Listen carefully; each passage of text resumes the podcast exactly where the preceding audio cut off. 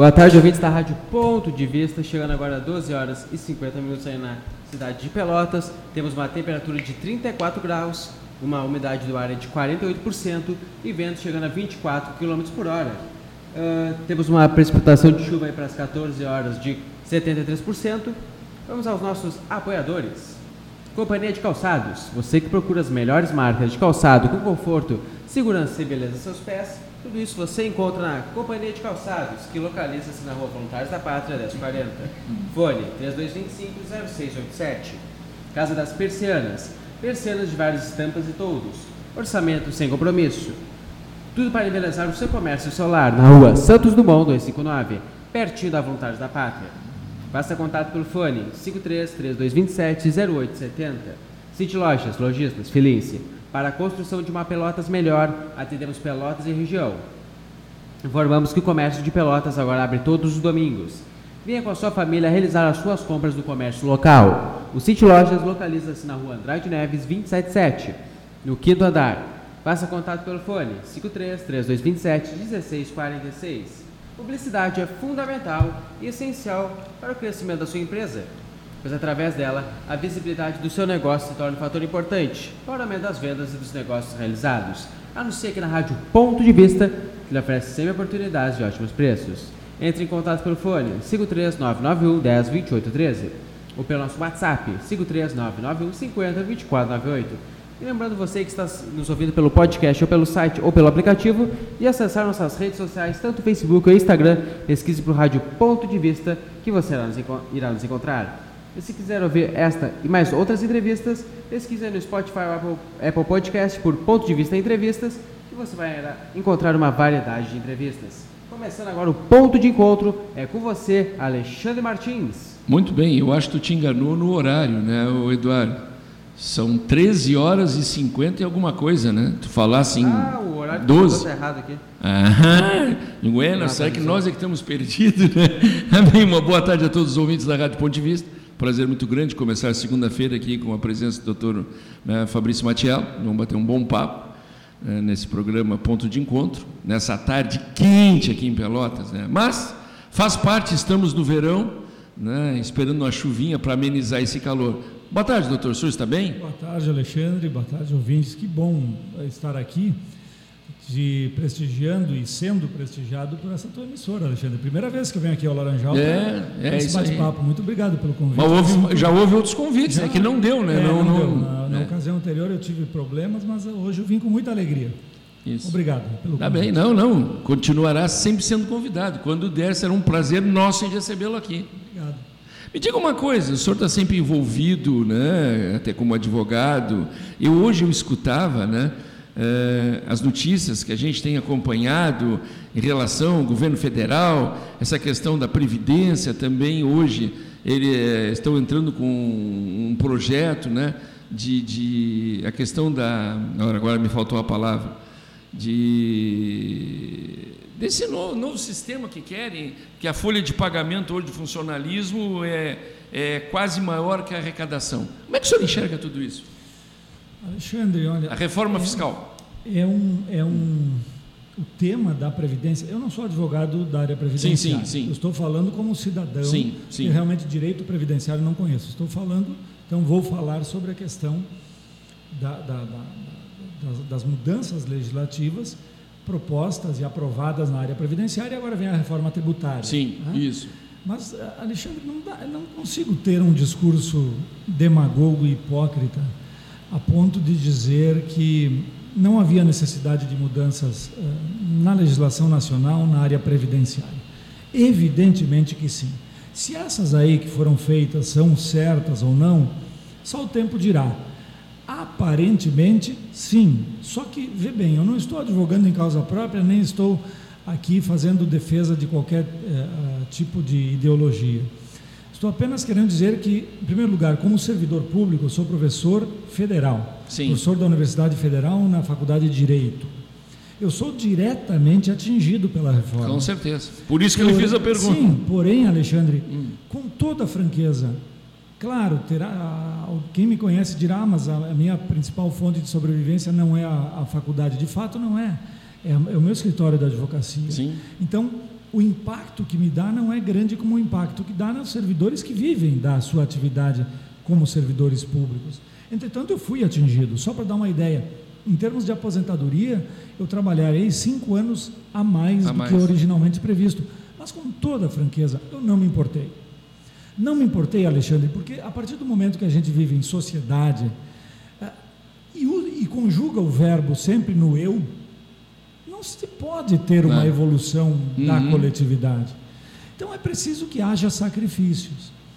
E, e, esse sacrifício passa por mudanças na área previdenciária porque não é possível sustentar uma máquina em que os inativos formam não apenas a maioria numérica, mas também a maioria de cifras em termos econômicos. Ou seja, paga-se mais por aqueles que estão aposentados e justamente aposentados, não se questiona aqui a justiça claro, das aposentadorias. É. Cumpriu o seu tempo, está direito, claro, né? Claro, mas assim como se dá no Estado também. Sim. Não é possível, a máquina não funciona.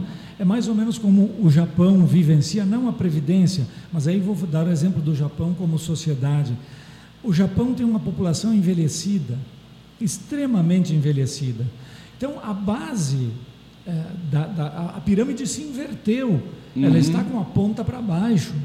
A base, que era larga e constituída por pessoas jovens e de meia idade que sustentavam a ponta da pirâmide, que eram os aposentados, as pessoas que necessitavam de, de benefícios sociais, essa base não existe mais, ela acabou ao longo do tempo sendo invertida. Hoje a, hoje a base é a ponta, infelizmente. Ou seja, nós temos na, na parte de baixo da pirâmide um número pequeno de pessoas para sustentar um peso terrível da pirâmide toda, claro. composta por aqueles que são aposentados, que são uh, beneficiários de, de programas sociais e assim por diante. Portanto, aumentar a idade de aposentadoria, no meu ponto de vista, era necessário, era uma obrigação do gestor, porque isso os países mais evoluídos também fiz, já fizeram há muito tempo. Claro. A idade de aposentadoria, porque nós estamos vivendo mais, graças a Deus. Hoje a gente vive 80, é, A medicina evoluiu muito, né? 100 anos, a medicina evoluiu. Uau. Então, hoje, eu, com muita alegria, eu ouvi falar aquele rapaz, o Davi Coimbra, que, que é da Rádio Gaúcha, que uhum. ficou seis anos nos Estados Unidos participando de lá dos programas da rádio, porque ele teve um câncer de rim com metástase em vários lugares do corpo. E os remédios tradicionais não serviam mais. Ele foi para lá, fez a, a, uma, um tratamento com, com, uma engenharia genética disponibilizada, que, que, aqui é disponibilizada pelos planos de saúde e o SUS em seguida disponibilizará. Uhum. E ele voltou hoje a morar em Porto Alegre. Eu fiquei muito emocionado com Sim. isso. Porque na verdade é uma vida que é salva, mas é só um rapaz teria claro. morrido. Então, que tem a vida longa, que chega aos 80, 90, mas um dia ele se aposentará. Claro. E, e, a, e a base sustentará a aposentadoria dele. Por isso que as mudanças são necessárias. Claro que tem toda a questão de se dizer, puxa vida, mas que sacrifício, os aposentados tributados com descontos da Previdência ou com descontos tributários, o, o, o, as pessoas tendo que trabalhar mais. Bom, mas chega um momento em que o sacrifício é necessário até em benefício claro das gerações futuras, viu, Alexandre? É, eu via esses dias e eu conversava, até aqui na rádio mesmo, né, pessoas que se aposentaram hoje já estão recebendo mais do que o tempo que trabalharam. Claro. Se aposentaram com 45 anos Sim. de idade, hoje estão com 80 e alguma coisa, gozando de uma boa saúde. Eu claro, o, o, o sistema favorecia, não está julgando o sistema mas não é, não é, não, não, não tem como sustentar isso. Não. E no plano estadual, eu conheço gente que aposentou antes dos 40 anos. É, é. E por tempo de serviço. E mais, com penduricalhos, por ter ocupado funções disto, daquilo. Os penduricalhos são absolutamente. E não há reposição, né? Não. Esses penduricalhos, por exemplo, o sujeito vai lá servir na Casa Civil na Casa Militar do governo do Estado, quando sai de lá, se ficou um determinado número de anos, incorpora. Não existe isso, não é, Alexandre? Claro que sim. Saiu da função, perde o penduricalho. Com certeza. E vou dizer mais. Não tem quem aguente isso. Né? Por conhecimento próprio de ouvir falar uma pessoa nessa situação. A pessoa ganha 20 mil reais de um penduricalho que se soma ao salário que ela que tinha Quantos precisam trabalhar para que se possa pagar tudo isso? Pois bem, e esse rapaz, eu falo rapaz porque tem, hoje deve ter 45 anos de Meu idade, Deus. aposentado, ele supera o teto federal que é de 39 mil reais e tem que, tem que cortar, porque ele supera os 39 mil na soma de tudo. Vantagens, quinquênios, eh, esse, esse função gratificada incorporada, o salário já alto pela função que ocupava, e aí, com 45 anos, vai ser sustentado mais 45 pela gurizada que hoje nasce e tem sim, que correr atrás é, da máquina. É, tem que se parar e pensar muito nisso. Né? Aliás, na, na parte federal já, e na estadual também, há, há alguns anos já se, já se teve uma evolução muito grande. Por exemplo, o juiz de direito que entra hoje ganhando 25, 24 mil reais, um guri entra ganhando isso. Deveria ganhar menos, penso sim, eu. Sim. Ao se aposentar, se entrou depois de 2003, não ganha mais o mesmo que ganharia na ativa. Ele vai ganhar o teto da previdência uhum. e vai ter que fazer uma previdência complementar. Sim. Não há razão para que a pessoa se aposente e saia ganhando o que ganhava na ativa. Claro. É bem verdade que também acho que quem ganhava na ativa 30 mil reais, vai ganhar o teto da Previdência, vai sofrer um baque muito grande. O senhor grande. acredita nessas mudanças todas? Como? O senhor acredita que essas mudanças vão vingar? Elas, elas já existem. Não, não, sim, sim, mas eu digo, né? Se é que não vem alguma mudança logo aí adiante? Elas, essa da, da, essa da, Porque ela é muito bem feita, eu, eu é, acredito assim como o senhor. Esse, essa da Previdência existe desde 2003. Isso. Então nós estamos há 17 anos 17 já. Anos. Tem gente que já vai. Que, claro, quem entrou a partir de 2003 não se aposentou ainda. Mas quando se aposentar, vai ter o teto da Previdência. Isso sim. vai dar um um, um refresco para os cofres públicos. Sim. Porque não temos como. Sim, é, é, o sistema privado, né? Claro, ela, a pessoa que quiser que faça uma previdência privada e, e, e engorde. Não, eu acho justo, mas é que às vezes a gente vê alguns comentários, algumas coisas, e às vezes leva até um pouquinho de preocupação, né? Sem dúvida. Eu é sei que há um drama todo grande ah, por trás disso. Né? Nós tivemos aqui esses dias conversando né, é, com um colega seu, e, e, se falava muito, o estado do Rio Grande do Sul hoje tem em torno de 400 mil apenados, na faixa de idade de 18 a 30 e poucos anos. É um absurdo. Imagine isso na vida ativa, trabalhando e contribuindo. É, é por isso, e aí é, já entramos no outro ramo. Não, é que uma coisa puxando é, não, a outra. Né? É, com, com, com, satisfação eu vejo entrar nesse ramo, Alexandre. Tu estás fazendo um gancho importantíssimo. Eu sempre fui partidário da ideia de que o preso deve trabalhar. Trabalhar. Não é opção, é obrigação. obrigação. Também concordo. Uma, um trabalho digno, um Sim. trabalho que permita que ele tenha condições aí de ter algum ganho, inclusive, dependendo da produtividade. Agora, é bem verdade que a situação atual dos presídios, eu sou a favor do encarceramento, acho que não tem que dar muito refresco, não, dependendo é. do tipo de crime, não. Mas o que acontece? O sistema carcerário hoje não, não serve para permitir que as pessoas que querem ressocialização alcancem a ressocialização. O sistema carcerário é, é perverso. Ele, e, embora seja frase feita, é o pós-doutorado do crime. A pessoa entra lá porque roubou uma galinha e sai roubando um avião. Hoje, não viu a notícia? Hoje roubaram no Rio de Janeiro, que o Rio de Janeiro é algo espantoso, né? Roubaram uma estátua de 2 metros e 400 quilos e ninguém viu. Ah, eu ouvi falar. Meu Deus do céu. Né? Ah, do, da mãe Ao ponto do, que nós estamos. Da mãe do Marechal Deodoro, é, da Fonseca, uma coisa assim. É. Já pensou? É. Então, essa, é, é, vê só, partimos disso hum. também. A, o trabalho dos apenados, além de ser um, um, um criador, um, um potencializador da dignidade da pessoa humana, ele poderia, de um lado, gerar algum rendimento para o preso mandar para sua família, de outro, contar tempo para a previdência social, para a futura aposentadoria, e de outro lado ainda, é, é, permitir que o Estado utilize essa mão de obra de, de pessoas jovens em geral, presas jovens, pessoas jovens, claro. para serviços públicos, para limpeza urbana, para essas coisas de eh, mão de obra às vezes mais rudimentar. Mas foi usado, né? eu lembro que alguns anos atrás... Ainda é usado, Alexandre. Ainda é, mas muito pouco em claro, relação ao que era. Muito pouco né? e ainda parte daquela noção primária de, olha, só aqueles que se encontram em determinadas situações específicas queiram trabalhar. Não. Eu acho que tem que querer ou não trabalhar. Tem que trabalhar. Para comer tem que trabalhar. Como é que a gente faz para comer, Alexandre?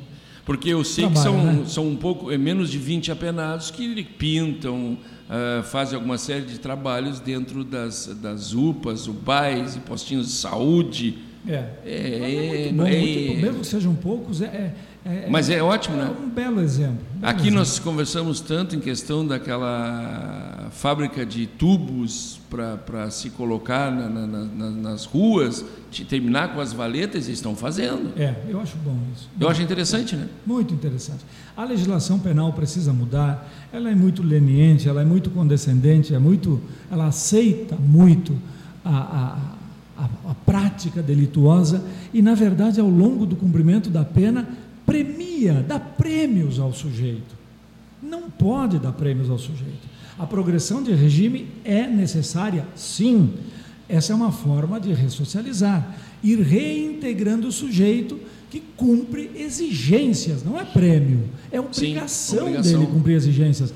Não cumpriu, fica lá. Hoje é assim? É, só que se progride muito rapidamente. Um sexto da pena, a imensa maioria dos crimes já leva para a progressão. Um sexto o sujeito toma seis anos, com um ano já, já progride. Está na, tá na, rua e vai dormir à noite, por mais um pouquinho. Uh, esses crimes mais graves precisam ter a mudança também, fazendo com que não se saia antes da metade, por exemplo, do cumprimento da pena. Cumpre metade e depois evolui, não para soltar. Evolui, põe a trabalhar, já por conta própria, então, não mais vinculado ao Estado, trabalha desde o início do cumprimento da pena. Chegou na metade do cumprimento, passa, tem a oportunidade de escolher um trabalho fora da cadeia, obtido por seus, seus parentes, amigos, familiares. Sim, sim. Volta para dormir lá para não, não ter a tentação da noite. É. Que pode levar à prática de novos delitos. E vai ressocializando assim. Mas volto a dizer, enquanto nós tivermos cadeias como amontoados de, de, de, pessoas não vai não funcionar. Vai funcionar não, não, vai funcionar, infelizmente. Mas a própria lei, o senhor não acha que ela foi se tornando obsoleta? Sim, o Código, em relação, né? o Código Penal de 1940. Porque a sociedade, a sociedade já não aguenta mais arcar com tudo. Né? É, nós temos um Código Penal de 80 anos. Mas é. Com uma reforma em 80, 1984, também já superada, já ultrapassada. É preciso reformular, é preciso fazer com que os crimes mais graves eh, daquelas pessoas irrecuperáveis, porque há, pessoas irrecuperáveis, Alexandre. Ah, sim, com certeza. Não, não sim, vem sim, essa não. história. O sujeito não. matou, saiu de lá, matou de novo, não tem mais jeito. Claro, evidente. Tem que ficar encarcerado, quem sabe o reincidente por todo, todo o cumprimento da pena. Sim. 20 anos são 20 anos, 30 anos são 30 anos. Agora, quem quer buscar um caminho inverso e é um criminoso, ou melhor dizendo, é uma pessoa que circunstancialmente praticou um crime, não é um criminoso habitual, uhum. esse merece uma segunda chance, dependendo do Sim. crime que praticou. Se estuprou uma criança, bom. É, eu, eu falo abertamente, estupro, né? É. É, assassinato, é. é. traficante, isso aí não tem volta. Não pode ter muita. muita... Não tem volta. Tem que dar uma, algum tipo de oportunidade, eles têm que ter, mas não essa de sair rapidinho para para é. voltar ao convívio social, porque para voltar ao porque convívio a gente, social. A gente acompanha, a gente vai acompanhando todos os dias, né, né, eu principalmente eu gosto muito, até porque a gente passa a tarde inteira com o microfone na mão, né? E entrevistando.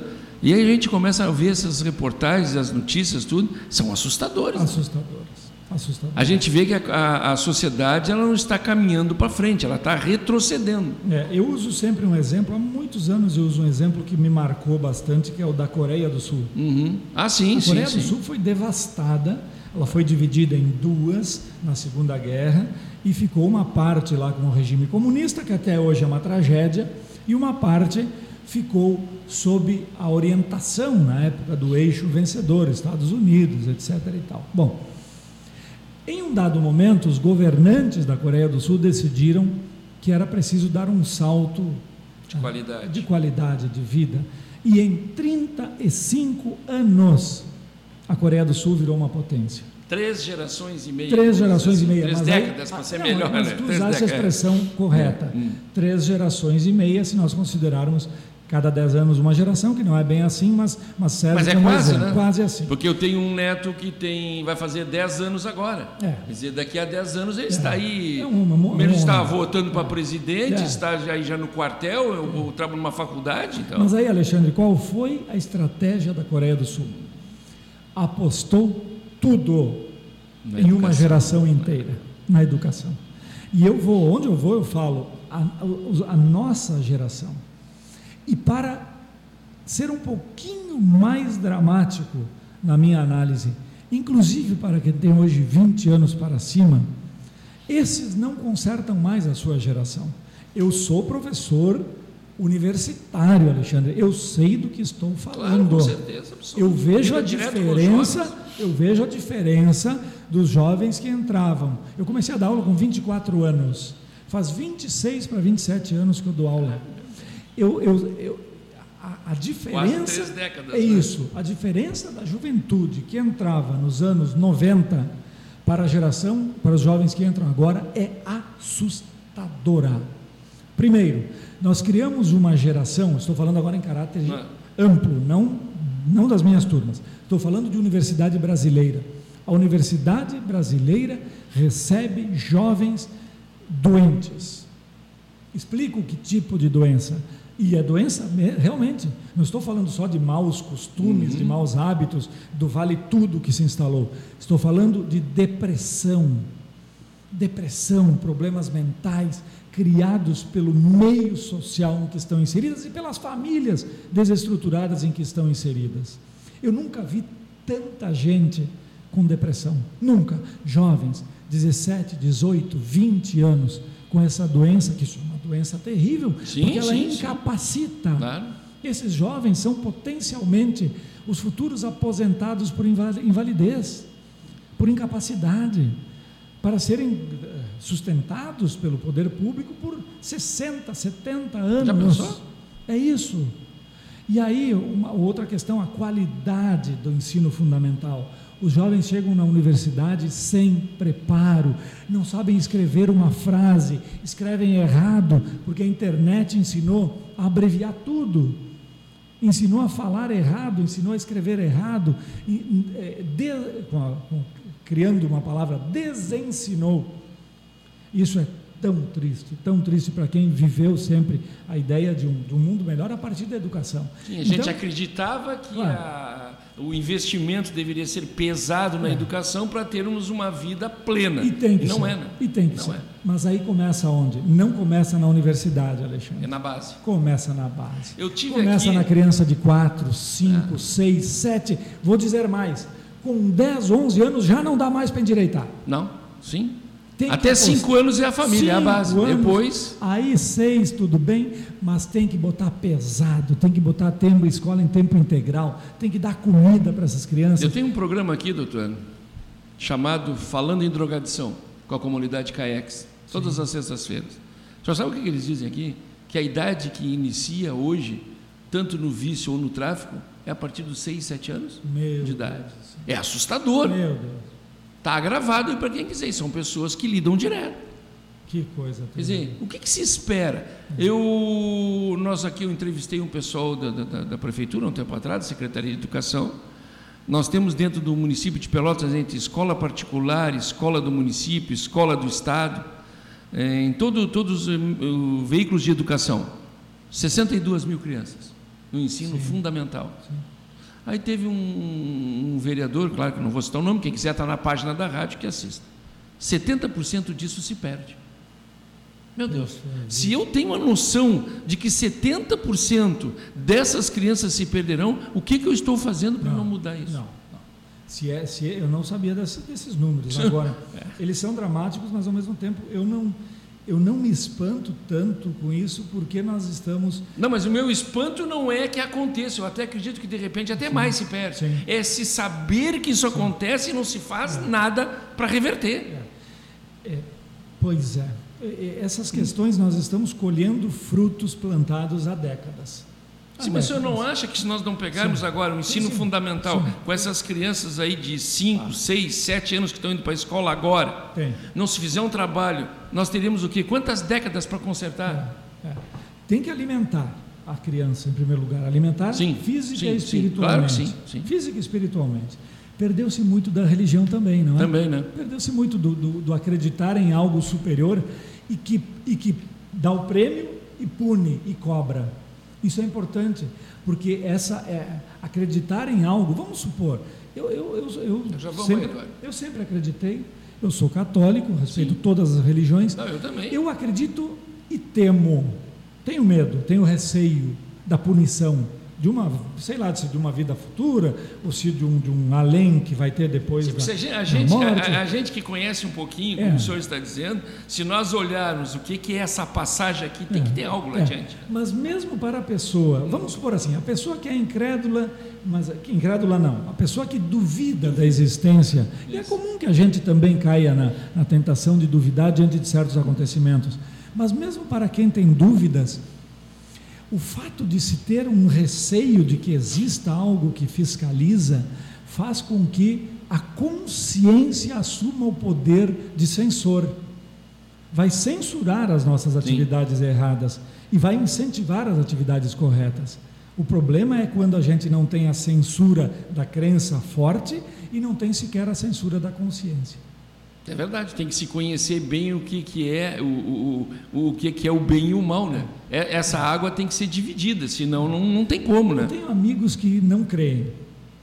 Poucos que têm a coragem, porque isso é uma coragem também, Claro.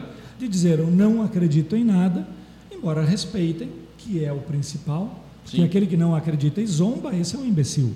Mas o sujeito que não acredita e respeita os demais, ele está assumindo o risco de que exista e ele não acreditou. Então, Claro. se ele foi uma boa pessoa, cá entre nós, pela lei da justiça, não é por não acreditar que ele será punido. Aliás, aliás, né? Aliás, a gente que estuda um pouquinho em relação à religião, eu acho que quando a gente é ignorante, a gente está salvo, né?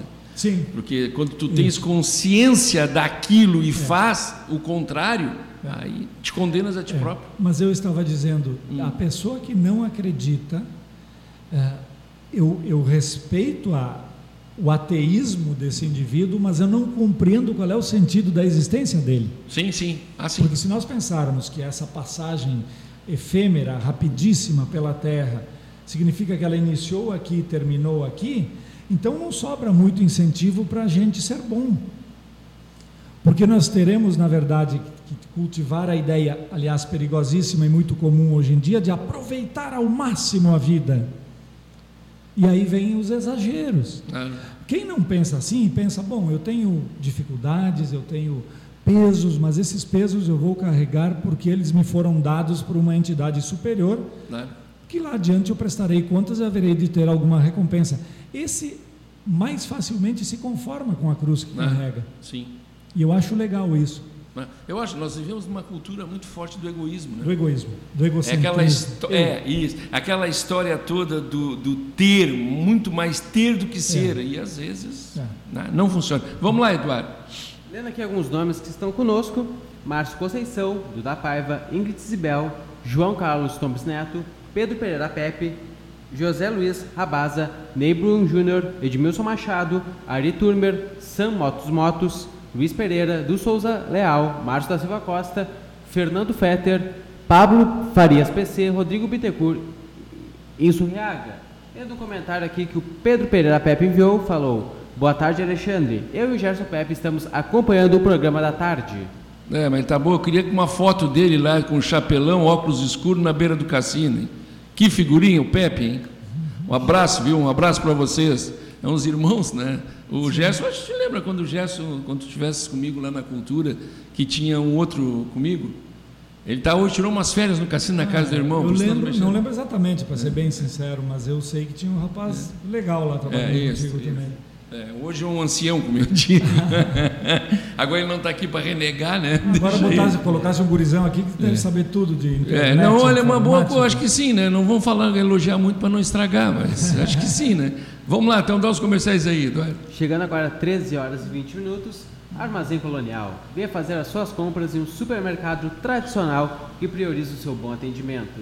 Oferecemos produtos de excelente qualidade na área do açougue, benefícios, laticínios secos e molhados e também ampla variedade de hortifruti. Preço justo e dedicado para você. Na rua Montenegro 455, Laranjal Pelotas. Curta a página Armazém Colonial no Facebook. Fone 53 3226 2120. Conectores Dersen, não mutila, cabo flexível, contatos mais abrangentes. Melhor aproveitamento na passagem de corrente elétrica. Visite nosso site www.dchn.com.br ou fale conosco pelo fone 53 3278 8816. Dr. César Augusto Martins. Dr. César Augusto Victoria Martins, clínico cirurgião, ginecologista. Atendimento na Professora Araújo 2182. Fone 53 30 27 65 80 ou pelo celular, fone celular 539 9981 5658. Mecânica Laranjal. Serviços de mecânica em geral. Mantenha seu carro revisado, pois você nunca sabe a hora que vai precisar. Na Avenida Rio Grande do Sul, 1031. Fone 53 3227 9465 ou pelo fone 53 981 13 4277. Publicidade é fundamental e essencial para o crescimento da sua empresa, pois através dela a visibilidade do seu negócio se torna um fator importante para o aumento das vendas e dos negócios realizados. Anuncie aqui na Rádio Ponto de Vista, que lhe oferece sempre oportunidades de ótimos preços. Entre em contato pelo fone 53991 10 28 13 ou pelo nosso WhatsApp 53991 50 24 98. E não se esqueça de conectar pelas nossas plataformas digitais, tanto Facebook e Instagram, pesquise por Rádio Ponto de Vista, que você irá nos encontrar. E se quiser ouvir essa entrevista novamente e outras, pesquise no Spotify ou Apple Podcast por Ponto de Vista Entrevistas, que você vai encontrar uma variedade de entrevistas. Voltando agora ao ponto de encontro, é com você, Alexandre Martins. Muito bem, lembrando sempre do aplicativo da rádio, né, Eduardo? Hoje tem como ver o aplicativo, Rádio Ponto de Vista, né? Bota como favorito no celular e vamos embora, né, doutora Martins? É isso que tem que se fazer, né? Hoje em dia, com essa tecnologia, tecnologia avançada e com a possibilidade de, de outros canais, outros meios, sim, outros sim, veículos sim. de comunicação, é, isso fez com que se pudesse, afora democratizar, mas multiplicar vozes, né, Alexandre? Ah, com certeza. Antigamente absoluta. era tudo muito concentrado, duas, muito. três emissoras. A verdade era, era aquela que transmitia tal emissora é. nada mais se, se e, não, e não ter a oportunidade. Quantas pessoas vêm aqui e dizem a mesma coisa? Poxa, eu tenho, às vezes eu vou num programa me dão 10 minutos. Quando eu penso que eu vou começar é. a expor aquilo que eu penso. Terminou. Terminou, né? Tem um, vamos, é inacreditável isso. É, isso é maravilhoso quando bem usado, né? Vamos para o outro lado da moeda e hum. não da rádio, não da rádio. A internet virou uma terra de ninguém, né? É, esse mal é um dos usado. problemas, mal usado. Um problema sério. E, e, e, e há, há, uma frase dura, mas que é, se diz: a internet deu voz para os imbecis. Com certeza. Para, para não generalizar, vamos explicar. Antigamente, o sujeito que, por exemplo, fosse favorável uh, ao nazismo, fosse favorável à pedofilia, ele era um indivíduo com, que falava para si mesmo. Sim. Ele não tinha espaço nenhum, não havia espaço para esse tipo de coisa. Hoje, abre um canal ali, abre um site, blog, sei lá o que, e sai dizendo as barbaridades Tudo que, que pensa, né? falar. E a, e a legislação penal não alcançou ainda um estágio tal de evolução que permita a, pegar esses indivíduos. Porque isso, esses crimes são terríveis. Vê só, a, agora vamos para os crimes que já hum, conhecemos. Hum. A calúnia, a injúria, a difamação, a pedofilia, que é a mais terrível dos crimes pela internet, tem que ter uma punição mais acentuada do que, do que os mesmos crimes esses praticados fora da internet. Claro que sim. Porque a internet é um veículo de captação de, de, de, de, de por exemplo, o pedófilo, ele se esconde por trás de, um, de, um, de, uma, de uma, de uma um imagem exemplo, falsa. Um exemplo, desculpe lhe atrapalhar, nós temos gente que nos escuta nos Estados Unidos, no México, sim, e vai o, por aí afora. O pedófilo cria um perfil falso, sim, a, sim. A, consegue na a, captar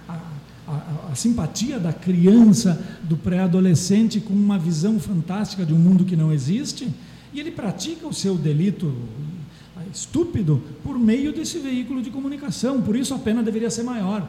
Sim. É diferente do pedófilo que, por é... exemplo, vai para a rua tentar pegar uma criança que é tão cretino e bandido como o outro, mas o outro se valeu de uma máscara. E o primeiro se expôs mais. Claro Os dois sim. são bandidos, todos têm que ir para a cadeia. Agora, caluniar, difamar, injuriar pela internet é muito fácil, né?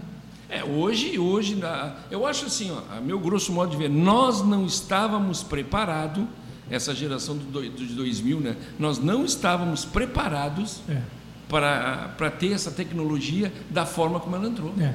Então, é, ir para a internet e dizer, fulano é ladrão, inventar alguma coisa. É tudo muito fácil. É, para corrigir depois não tem E como. aí vem com a liberdade de expressão. Ah, isso é liber... ah, muito bem, a liberdade de expressão. E a pessoa que chegou em casa acusada de um crime que não praticou e tem que olhar para o filho, para a mulher, para os filhos.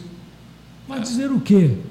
E, e, e, o vexame público, a execração pública de uma sociedade que julga Sim. assim que é Sim. é divulgada a notícia e não depois que, que, que ela é confirmada.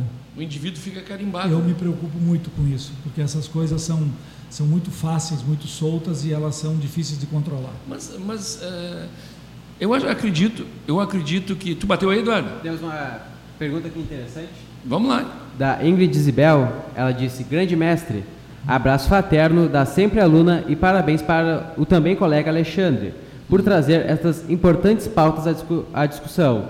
Quanto à pauta, inegável a comunicação que a drogadição terá posteriormente com a questão criminal e como grande parte, parte disso pode ser evitado enquanto saúde pública. É o que disse aí a Ingrid Zibel. A Ingrid foi minha aluna, eu, uma excelente aluna, uma excelente pessoa.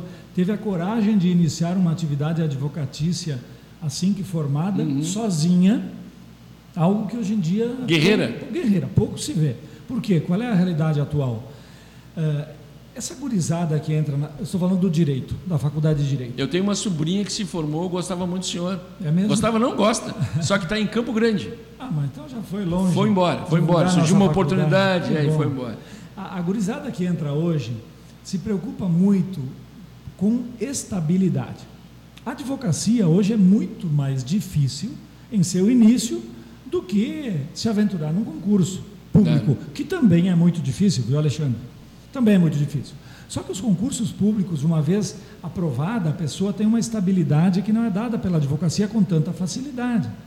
Claro que não é fácil ser aprovado como juiz, promotor, delegado de polícia, servidor da justiça, essas coisas que, o, que a Faculdade de Direito eh, permite que sejam atingidas. É muito difícil porque a concorrência é enorme. Mas nós formamos um, um volume tamanho de pessoas concurseiras, aquelas que passam, hoje é comum, passar 8, 9, 10 anos fazendo concursos. Em busca da estabilidade, né? Em busca da estabilidade, que nós formamos um, uma legião de indivíduos que não produzem, por, não, não é por não produzirem. Além de não produzirem, eles, eles acabam atrasando a própria vida, porque claro. o funil é tão é, estreito na saída que uma ínfima, uma insignificante parcela dos concurseiros vai passar mesmo no concurso público. Os outros vão perder 10 anos fazendo concursos e aí já estão, aspas, velhos para iniciar uma carreira produtiva que teriam na área jurídica se tivessem, por exemplo, ido para a advocacia. A Ingrid foi desde o início para a é. advocacia. Eu encontro com ela no fórum às vezes. é uma, uma pessoa de quem eu gosto muito, admiro a coragem. Eu, eu procurei fazer isso, fiz isso mas eu fiz há muito mais tempo, quando era, não diria muito mais fácil, mas era mais fácil. Era a advocacia, o início era, é, hoje, hoje, era mais hoje fácil. A própria concorrência né, ah, entre os formandos, tudo, é diz, complicado. Dizem, dizem, não sei se é verdade, porque eu não posso afirmar que seja verdade, mas se não é verdade, ao menos simboliza uma realidade próxima disso. Dizem que no Brasil nós temos mais faculdades de direito do que todas que existem nos outros países do mundo somados. Meu Deus. Nós temos mais de mil faculdades de direito, assim, que sim, se sim, pode facilmente sim. fazer uma listagem fazendo a pesquisa. E pode se atribuir o que para isso, doutor? Por quê? A facilidade da abertura de cursos de direito se deve, em primeiro lugar, porque não é necessário laboratório, não é necessário professores que venham com material, com grandes pesquisas, com uma formação. Hoje em dia se exige doutorado, muito bem, mas fazer um doutorado em medicina é muito mais difícil do que fazer uma, um, um, doutorado em direito. Não. Então, em primeiro lugar, por isso, pela, pela pouca exigência de material. Bota meia dúzia de livros numa biblioteca, hoje nem mais se usam livros, né? Sim. Hoje em dia se vai para a internet, mas enfim, meia dúzia de livros, meia dúzia de professores, tem o curso.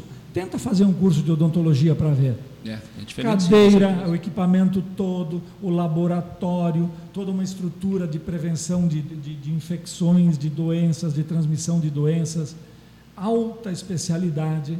Segundo lugar, nós sabemos que quem transita na área do direito muitas vezes transita também em áreas uh, com maior afinidade com os gestores públicos, com os governantes. Não. É. E muitas vezes são abertas faculdades que servem, infelizmente, para cobrar valores no final do mês com uma baixa qualidade de ensino. Infelizmente, isso, essa o é uma não, O senhor não tem essa visão com a tecnologia que está aí, de um, um, a, essa massa hoje de, de, de advogados pode ser engolida pela tecnologia? Aliás, falando nisso. Eu vi esses, eu vi esses dias, né? Medicina, direito, eu não me lembro outro, mas tinha mais duas profissões que eu não lembro agora.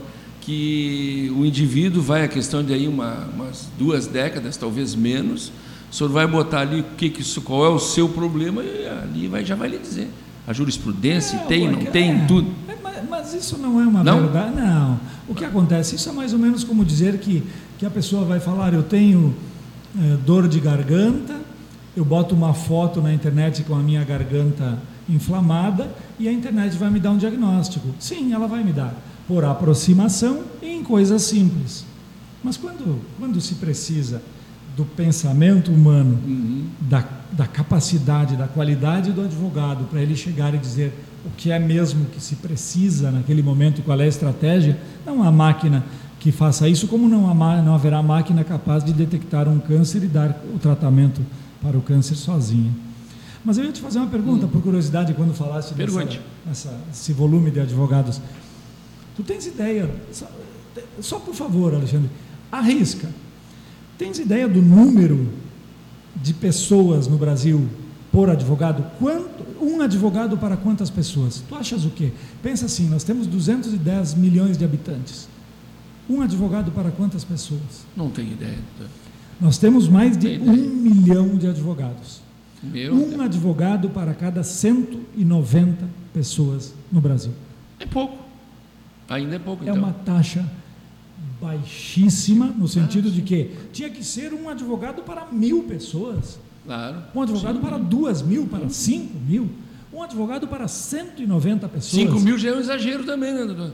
Pois é, não, mas eu estou dizendo numa relação Sim, sim, certo. Não, que concordo. permita. O que eu quero dizer com isso? Que estão se batendo os advogados no Brasil. Eles se, eles se batem na esquina.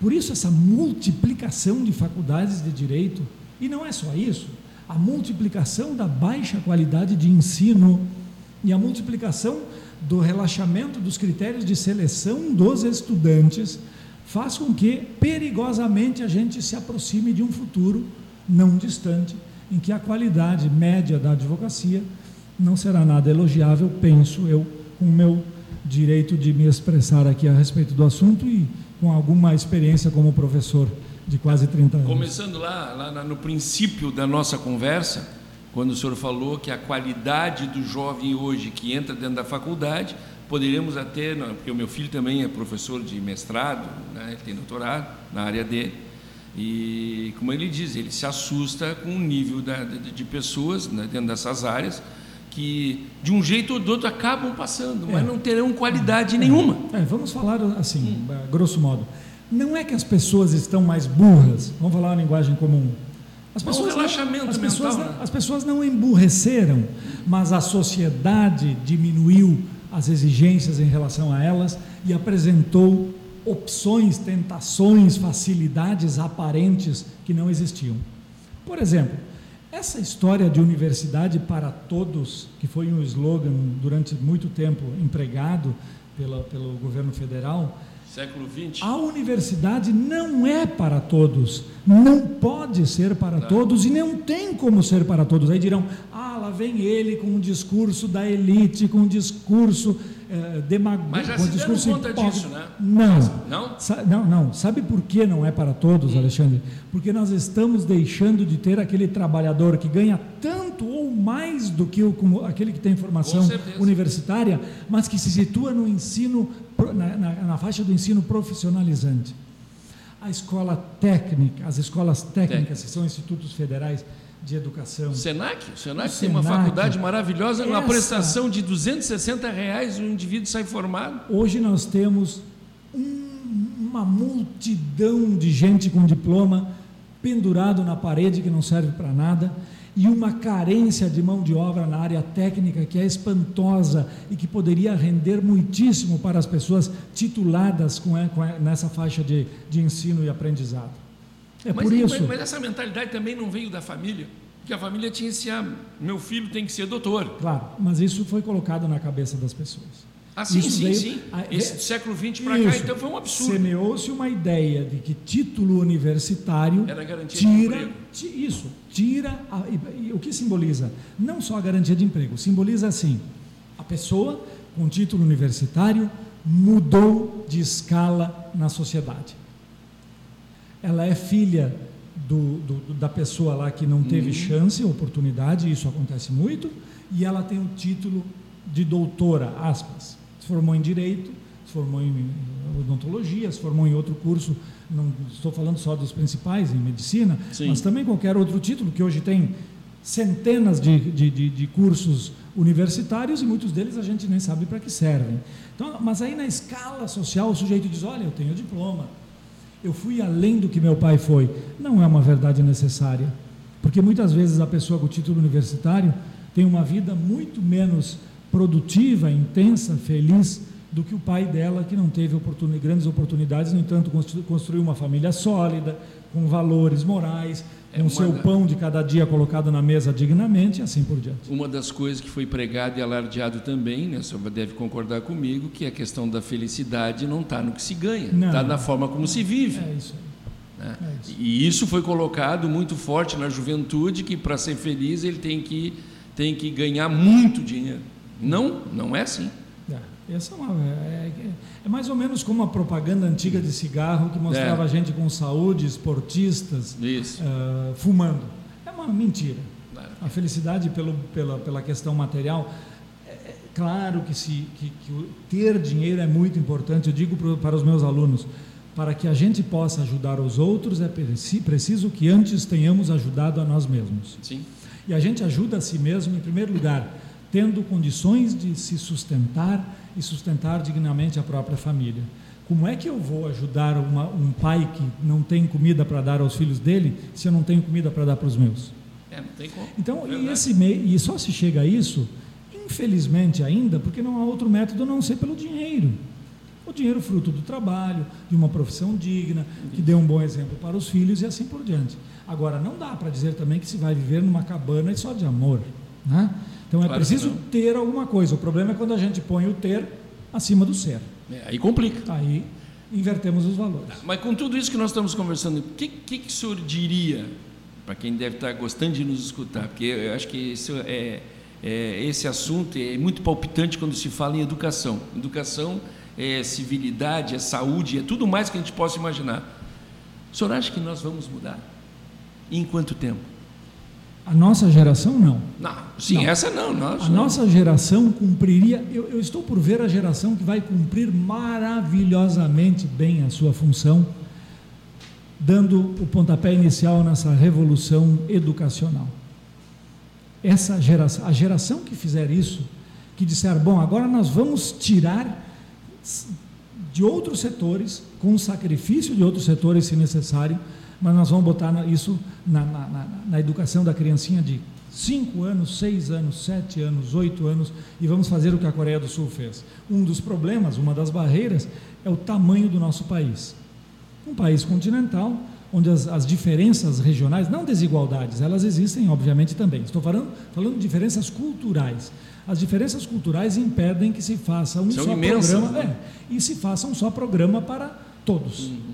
É preciso ter múltiplos programas, tantos quantos forem os, os diferentes setores que encontremos no país em termos de, de, de, de realidade, realidades regionais.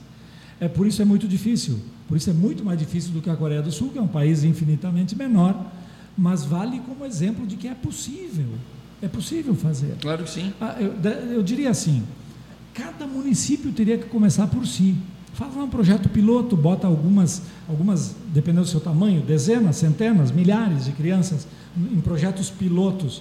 Essas crianças terão o ensino pleno, o ensino, a, a escola em tempo integral, as refeições todas balanceadas, equilibradas, os professores eh, reconhecidos, o que também é difícil. E não dá, eu, eu uso muito essa, essas, essas expressões. Não dá para ser hipócrita, demagogo, dizer que há dinheiro para pagar professores como deveriam ser pagos.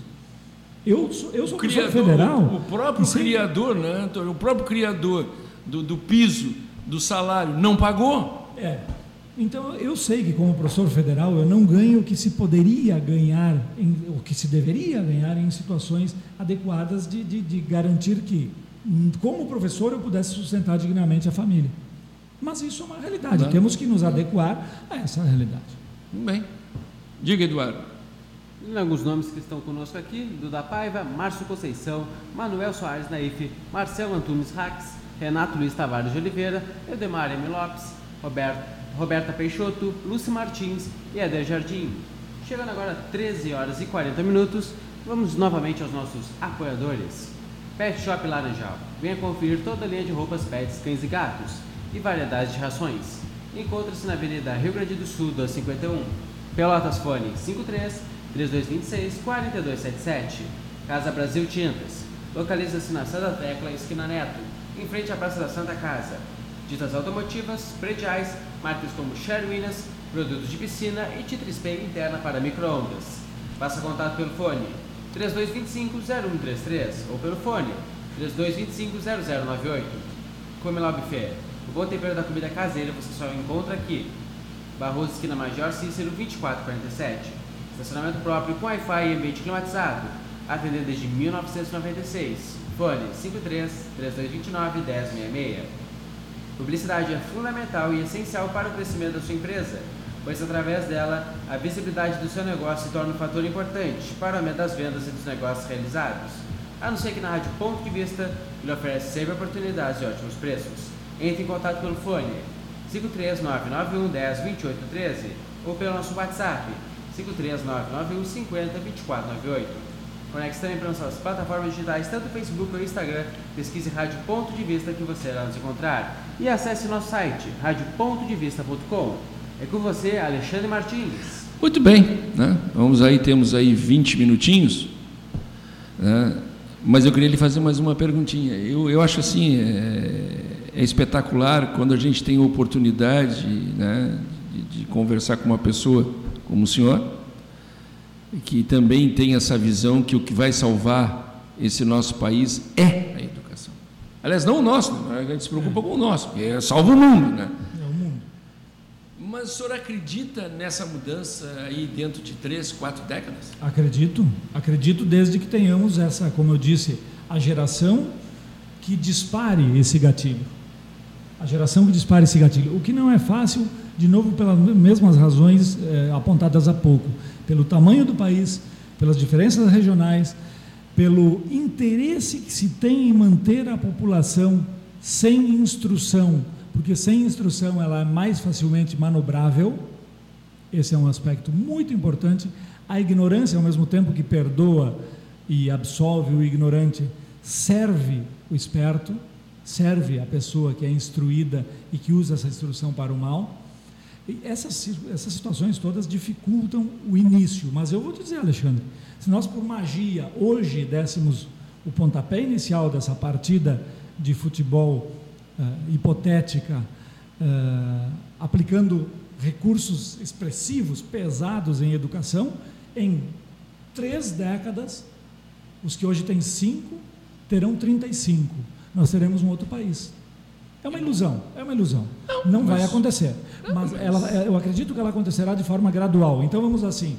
Eu acredito que nos próximos 100 anos teremos isto de forma gradual? Sim, nos próximos 100 anos. Para termos isso em 30 ou 40 ou 50, é indispensável uma radical alteração de rumo do pensamento a respeito da educação. Pensamento que eu invoco aqui, sem ser uh, uma pessoa que admirava ideias de, um, de modo geral, mas a ideia dele em torno da educação era fantástica, do Brizola. Uhum. A mesma ideia que teve o, o ex-prefeito Anselmo Rodrigues aqui Sim. em Pelotas, que por várias razões não conseguiu implementar da maneira que, que queria. Mas esses ideários de, de, de priorizar a educação, eles me fascinam, porque eles são, eu acho, a única saída, não para nós, e aí o egoísmo nos leva, como, uhum. como geração atual, a manter o estado das coisas, porque nós teríamos que abdicar de, de uma parte do nosso conforto, dedicando esse conforto a uma geração vindoura que nós não veremos vencer. Será vitoriosa, mas nós não veremos a vitória, a não ser de outro plano, porque não estaremos mais aqui. Sim, mas é importante é o legado que nós podemos legado, deixar. Né? É, é que... Agora, eu, eu, eu queria lhe fazer essa pergunta, porque eu sei que o senhor gosta de política, o senhor né, se envolve em política. Mas será que não, não deveríamos preparar também uma nova geração de políticos? Para que possa haver uma mudança? Porque a gente assiste, eu, eu, eu às vezes eu, eu, ligo a televisão, fico lá no Senado, fico na Câmara de Deputados, fico assim, às vezes eu me horrorizo. Tá, então eu vou te fazer uma pergunta hum. com toda a sinceridade. A resposta é sim, precisaríamos instruir, e eu uso a palavra instruir, ah, uma nova geração tá. política também. Tens visto algum político novo em idade que não use velhas práticas? Não. Não. Pois bem, então nós não chegamos ao ponto em que a juventude seja necessariamente alternativa dentro hum. da política. Porque o que importa é a ideia nova, é o propósito novo, não é nem novo, propósito diferente a ideia diferente. Essa história de botar gurizada é muito legal, quando eles vêm acompanhados do ideal da gurizada. A juventude é uma maravilha. Claro que sim. A gente ser, foi jovem, a gente sabe, ser, né? Ser jovem, mas tem que ter um pouco de amadurecimento claro, para se chegar lá onde se deve. Sim, mas amadurece ao longo da estrada. Da estrada. Bota ali o guri novo como vereador, bota o guri novo como prefeito, bota o guri relativamente novo como governador, bota uma pessoa lá uh, dos seus 50 anos, 40 e poucos anos como presidente da República. Nada disso é impossível. Mas veja, com 40 anos o Collor foi presidente. E o que ele fez sendo um jovem presidente? Foi deposto já em seguida, foi empichado em seguida, não é deposto, por, por, por falcatruas. falcatruas. E ainda assim nos deixou um legado fantástico na área da indústria automobilística. Abriu o país para o mundo. Graças a isso, nós deixamos de ter carroças e hoje temos automóveis. Uhum. Porque a indústria nacional foi obrigada a se modernizar, porque vieram os automóveis de outros países já modernizados. Vê só, até o falcatrua do Collor deixou boas coisas. Entretanto, o problema nesse meio é o carreirismo. Não se pode criar um filho para ser político, Alexandre. O filho precisa ter uma profissão. Ele precisa trabalhar, ele precisa ser inserido no mercado, ele precisa ver a realidade. Para depois, então, ele claro. pensar em cena. É mais ou menos como eu sempre comparo. Agora, para ser juiz de direito, por exemplo, é preciso sair da faculdade e ficar três anos trabalhando em alguma atividade jurídica. Ou advogado, ou assessor de promotor, ou de juiz, ou servidor forense, concursado, obviamente, seja lá o que for. E é pouco. Porque hoje a gurizada se forma assim, tem gente que se forma com 23. Mas há cerca de 15 anos, o cara saía com 23 da faculdade, virava juiz se passasse no concurso. E ele ia, a primeira audiência, ele ia desfazer um casamento de 30 anos de, de, de existência, uhum. ou 40 anos de existência, com filhos mais velhos do que ele. Que experiência teria esse juiz para julgar um casamento de 30 anos, tendo ele 23 de idade e nenhuma experiência? Não. Não dá. Por isso que nos Estados Unidos, para ser juiz federal, federal, tem os juízes distritais. Uh, para ser juiz federal tem que ter 40 anos de idade. Já tem um acúmulo que de uma maturidade, experiência, experiência é. ponderação, serenidade. Agora, o que se faz hoje? Nós, na, no afã, na ânsia de criarmos um mundo novo, um Brasil novo, uma região nova, nós apostamos naquele naquela menina, naquele rapaz que vem com um discurso legal, uma carinha legal, mas que continua praticando a política antiga da coalizão, uhum. do conchavo, visando o quê? A carreira, a carreira, a carreira. Ascendeu a um cargo, no ano seguinte já está visando outro e trabalha pelo outro, esquecendo aquele que ocupa. Ou não é assim que o vereador abandona a vereança para ser deputado, que o deputado eu abandona. Sou contra, eu sou contra isso. Que, que, o deputado depois abandona para ser prefeito ou abandona para ser uh, governador. governador. Não pode. Foi eleito, tem que cumprir o mandato inteiro. É claro que sim. Porque senão nós passamos. A reeleição, o senhor acredita na reeleição ou não?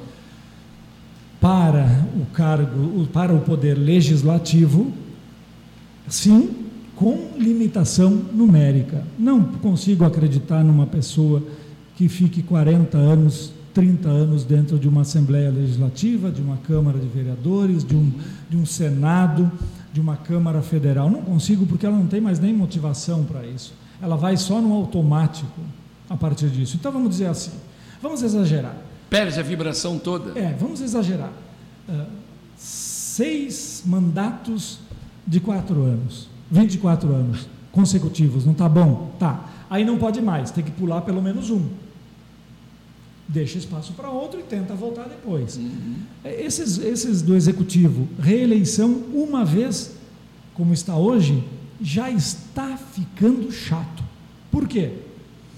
Porque das duas, uma, ou o sujeito, desde o primeiro dia, já trabalha para se reeleger, então ele será um demagogo, ou então ele diz: Eu não quero a reeleição, mas ele vai disputar outro cargo e a sua demagogia está na frase: Eu não quero a reeleição, para se mostrar diferente. Se nós não tivermos a reeleição, o discurso será um só: Não posso reeleger-me. Então darei tudo em quatro anos que terei que cumprir até o final.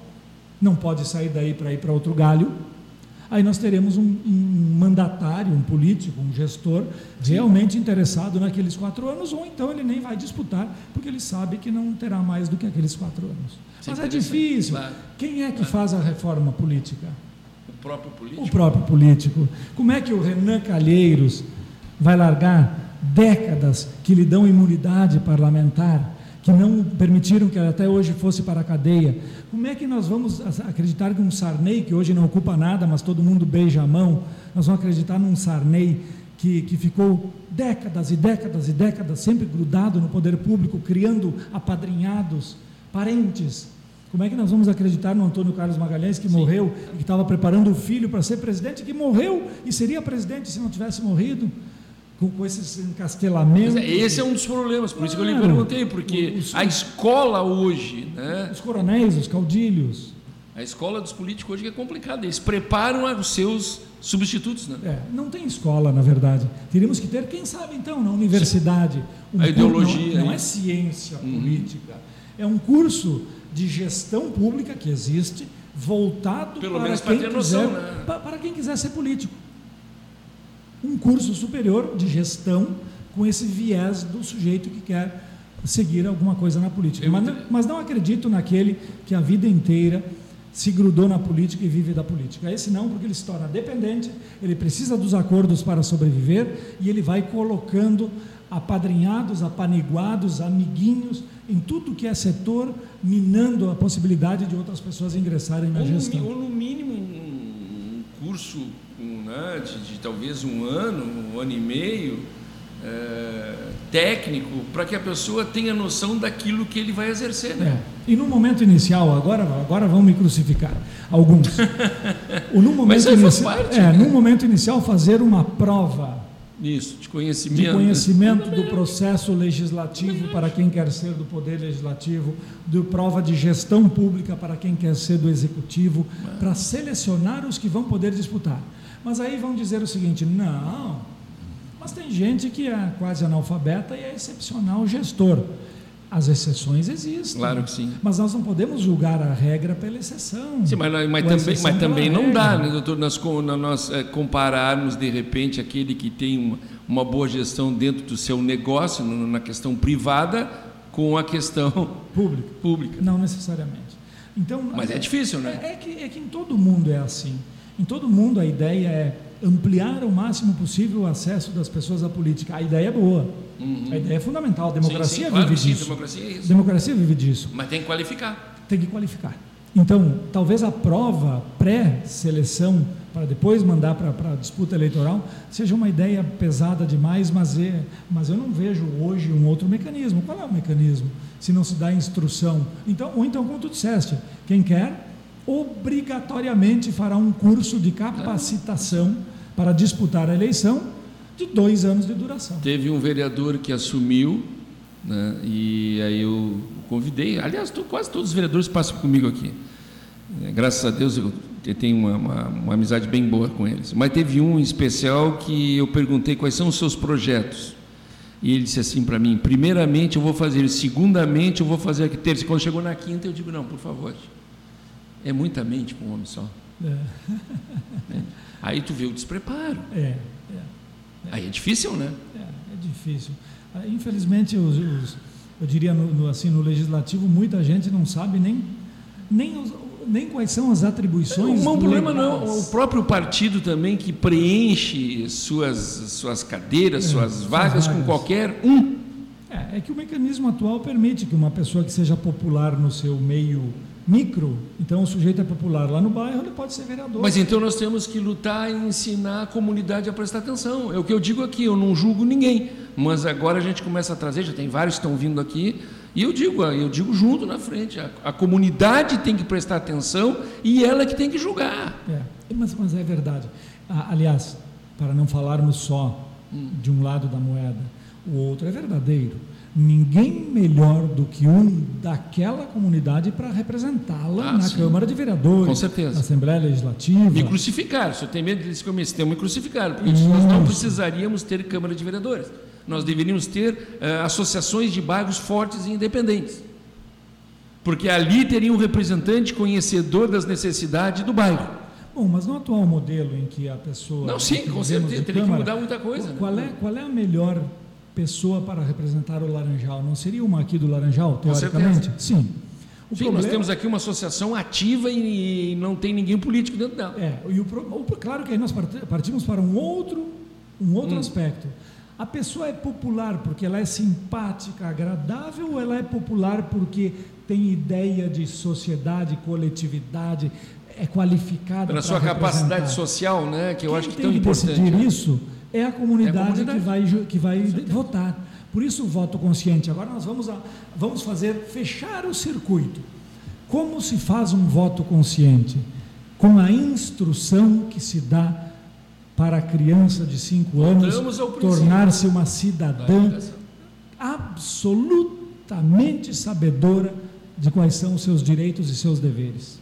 Porque hoje em dia a gente fala muito em direitos e pouco em deveres. Sim, em, resumo, que qualquer que seja o ângulo de análise, se nós não partirmos da noção básica de educação lá na origem daquela criancinha pobre, com pouco alimento, com o, com o tráfico convidando para ser um soldado, com a prostituição chamando para ser mais uma menina, mais um menino nesse, nessa área, nós temos que tirar essas crianças do Mas a sociedade não gosta de ouvir isso, tá? Mas, é, mas eu vou passar a não vida gosto. inteira dizendo, não tem problema. Mas eu também digo aqui muito, eu sei que às vezes isso é meio repetitivo, não tem problema. É, eu não tenho condições de aceitar uma menina de 15 anos ser morta num motel, estuprada por dois homens é, com overdose. Não é. tem, não tem como calar isso. E aí, com, com, com todo o respeito a, a, quem pensa em contrário, crucificam a ministra Damares, é. porque ela disse que tem que dar, uh, uh, tem que uh, orientar a juventude de que a abstinência sexual é um dos modos de, de prevenção Sim. de doença e de, e de, gravidez. Agora já saíram atirando pedra nela, dizendo que ela quer, que ela é atrasada. Esse é um dos problemas querendo, da gente pensar, né? Querendo que as crianças não, que as crianças não, querendo que a juventude não pratique sexo, porque ela quer que todos se abstenham do sexo. Ela não disse isso. Não. Ela disse: há vários mecanismos de prevenção de doenças e de gravidez. Por que não a abstinência de uma criança, de uma menina que queira se preservar, como antigamente fazia para o casamento, de um rapaz que não queira iniciar seus 12 anos a sua atividade sexual? Porque isso é feio. Não é feio. Feio é dizer é obrigatório fazer isso. Não. Como é feio dizer é obrigatório que tu inicies a tua vida sexual agora, menina de 14 anos. Então vamos fazer um raciocínio diferente. Quem nos, eh, nos, nos, nos ouve, pense na sua filha, na sua irmã. É o que eu digo lá com 12 anos, com 13 anos, com 15 anos num motel sendo assassinada por bandidos. Pense na criança com 12 anos iniciada sexualmente, grávida, com toda a vida perdida as, com as doenças por, por que voltaram, marmanjo, né? com as doenças. Aí as, as DSTs estão voltando, então, o pessoal da Secretaria da Saúde esteve comigo aqui, é sífilis e é AIDS que está aí forte cada vez mais. É. Né? Nós temos aí a gonorreia, nós temos tantas doenças estavam que estão... quase erradicadas, né? Tá Sífilis não se ouvia falar mais. Mas está aí. Está aí de novo. Tá aí de novo. Né? Por quê? Porque você. E agora, com o carnaval, Deus o livre, né? Deus o livre. E começa. Aí que está. Os pais são o primeiro freio da juventude.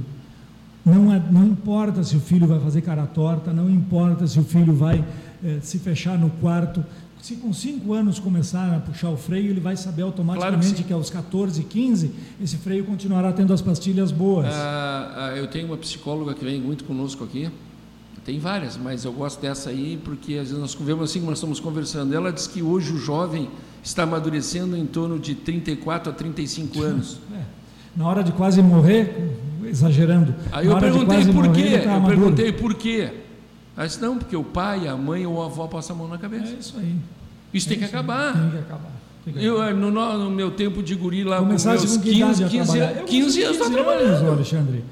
Eu saí de casa. Eu com 17 eu tinha o meu carro que eu comprei com o meu trabalho. Mas bem. Entende? Isso aí. Foi o tempo, Eduardo? Chegando agora 14 horas. Não, 15 Não, 15 horas. Tu arruma esse teu relógio. É. Se fosse uma audiência, eu já teria perdido, viu? Já. A audiência já teria acontecido há uma hora. Arruma esse relógio aí.